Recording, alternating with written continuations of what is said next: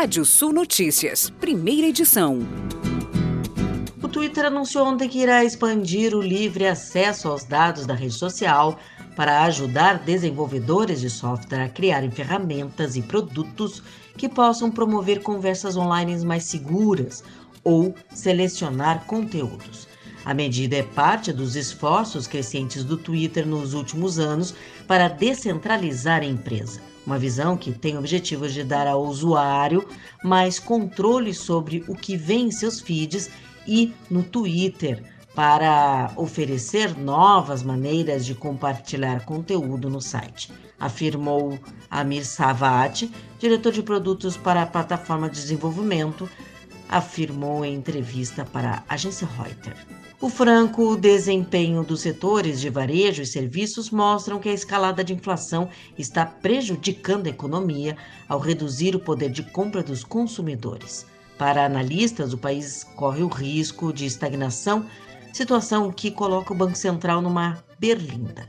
Ter que subir ainda mais os juros para segurar a alta dos preços mesmo quando o mercado reduz as previsões para o PIB. O volume do setor serviço, que supostamente seria beneficiado pelo alívio da pandemia, inesperadamente recuou 0,6% em setembro, na comparação mensal, contra a estimativa de alta de mais 0,5%. Resultado fez o banco JP Morgan reduzir a estimativa do PIB brasileiro em 2021 de 5% para 4,8%. E a Caixa Econômica Federal vai financiar compra de placas solares para residências. A Caixa deve lançar no mês que vem um programa destinado à implantação de energia solar nas residências brasileiras. A Caixa Energia Renovável vai financiar a aquisição de placas solares com juros de 1,17% ao mês, disse o presidente da Caixa, Pedro Guimarães. O plantio da safra 21-22 de soja chegou a 78% da área estimada para o Brasil, de acordo com dados da Agência Rural. Com os trabalhos praticamente finalizados ou muito próximos do fim nos estados de calendário mais antecipado, a semeadura agora se concentra no Rio Grande do Sul, onde o tempo mais seco segue preocupando os produtores, e no Mato Piba, que tem registrado excesso de chuva em alguns pontos, mas onde o ritmo de plantio segue intenso. Apesar do solo mais seco, o plantio de soja avançou rapidamente no Rio Grande do Sul na semana passada.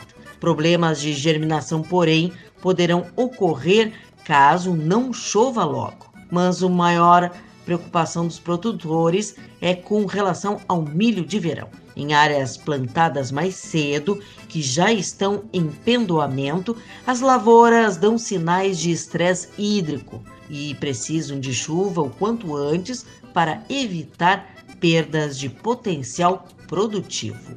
Um levantamento realizado pela Data Agro indica que a previsão total de safra 2021 foi revisada para 86,27 mil toneladas, com perdas volumosas já confirmadas na safra de verão do Rio Grande do Sul e Santa Catarina e também na safra de inverno do Paraná, Mato Grosso, Goiás, Mato Grosso do Sul, São Paulo e Minas Gerais, diante da diminuição do volume de chuvas em abril e maio e das geadas em junho e julho, completa a consultoria. Os custos de produção do leite subiram 2,67% em outubro. É o que mostra o índice de custos de produção de leite da Embrapa, calculado pela Embrapa Gado de Leite. O ICP Leite de outubro foi divulgado no sábado. Em setembro deste ano, o índice aumentou 1,37%. Com isso, a alta registrada em outubro foi quase o dobro da verificada no mês anterior. Ainda de acordo com a Embrapa, em 10 meses, de janeiro a outubro, o ICP Leite acumula alta de 23,20%.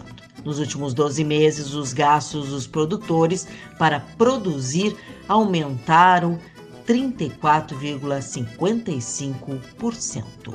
E agora o giro de notícias do mercado. Na Índia, forte poluição escurece capital e leva ao fechamento de escolas.